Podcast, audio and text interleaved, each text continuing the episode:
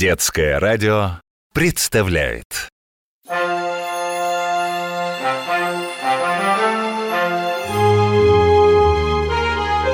Как Веснушка и Кипитоша с Петром Первым познакомились. Фейерверк. Ох уж эти мне фейерверки! Жить я от них прям нет Барсик, спокойствие, только спокойствие Давай я тебе молочка успокоительного налью Вот, пей, пей, мой хороший Кипитоша! Вот это был салют! Ты видел, видел? Бах, бах, трих, трих! Зря ты со мной пойти не захотел Такую красоту пропустил А как мы с ребятами ура кричали Ой, охрипли даже Может, вы и охрипли? А мы с бедным Барсиком почти оглохли. Ты ж знаешь, какой ужас на него наводят все эти ваши салюты. Вон он, бедный, до сих пор под диваном сидит. Барсик, ну иди сюда, котик мой любимый. А кому ты, Барсик, должен сказать спасибо за эту свистопляску? Правильно, наш умный котик Петру Первому Который привез из-за границы эту грохочущую напасть И велел сделать развлечением на всех праздниках. Ну, вообще-то, если честно, не только развлечениями они были. А чем же еще? Хочешь узнать? Держись за ручку.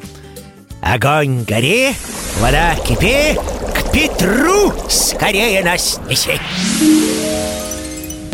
Так, Федор, ты селитры-то, селитры-то не жалей И меди добавь, чтоб цвет у салюта ярко-синим горел. Это Петр со своим придворным мастером фейерверкером.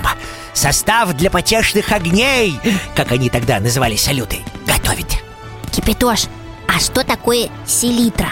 Бабушка моя папе говорит Для огорода нужна селитра. Неужели они с бабулей тайно салюты мастерят? Селитры, Веснушка, разные бывают Теми, о которых твои родственники говорят, огороды удобряют. А те, которые упомянул Петр, это ингредиент черного пороха. А порох, как тебе, надеюсь, известно, это и есть то, что в салюте бабахает. Иван, пиши. В голубом огне появляются два рыцаря.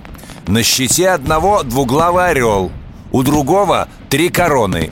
Рыцари идут навстречу друг другу с протянутыми для рукопожатия руками И тут в небо взвивается голубь мира Весь из огней разноцветных. И шведский посол, а вместе с ним и вся делегация ахает от изумления. По-моему, тут затевается какой-то грандиозный праздник. О, да, это император сценарий придумывает для пиротехнического представления в честь заключения мира со шведским королевством Между прочим, он своей собственной рукой все эти салюты на праздниках и поджигал.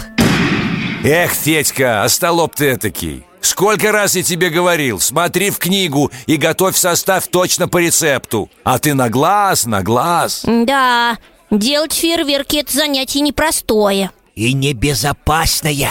Самому делать нельзя. Так что оставим, пожалуй, Петра с его салютами и полетели домой Гори огонь, вода кипи Домой скорее нас неси Люблю салюты Бабах! И в небе розы Бабах! И огоньки Зеленые, красные, синие Не только фейерверки устраивал Петр Первый Еще и огненные шоу делал Только представь себе, как в театре Декорации, изображающие дворцы, корабли, пирамиды, храмы И все они горели и двигались. Сказочное представление? Нет, это были не сказки. Представления эти рассказывали о победах русской армии и флота. И длились эти огненные спектакли по несколько часов. Зрители были в восторге.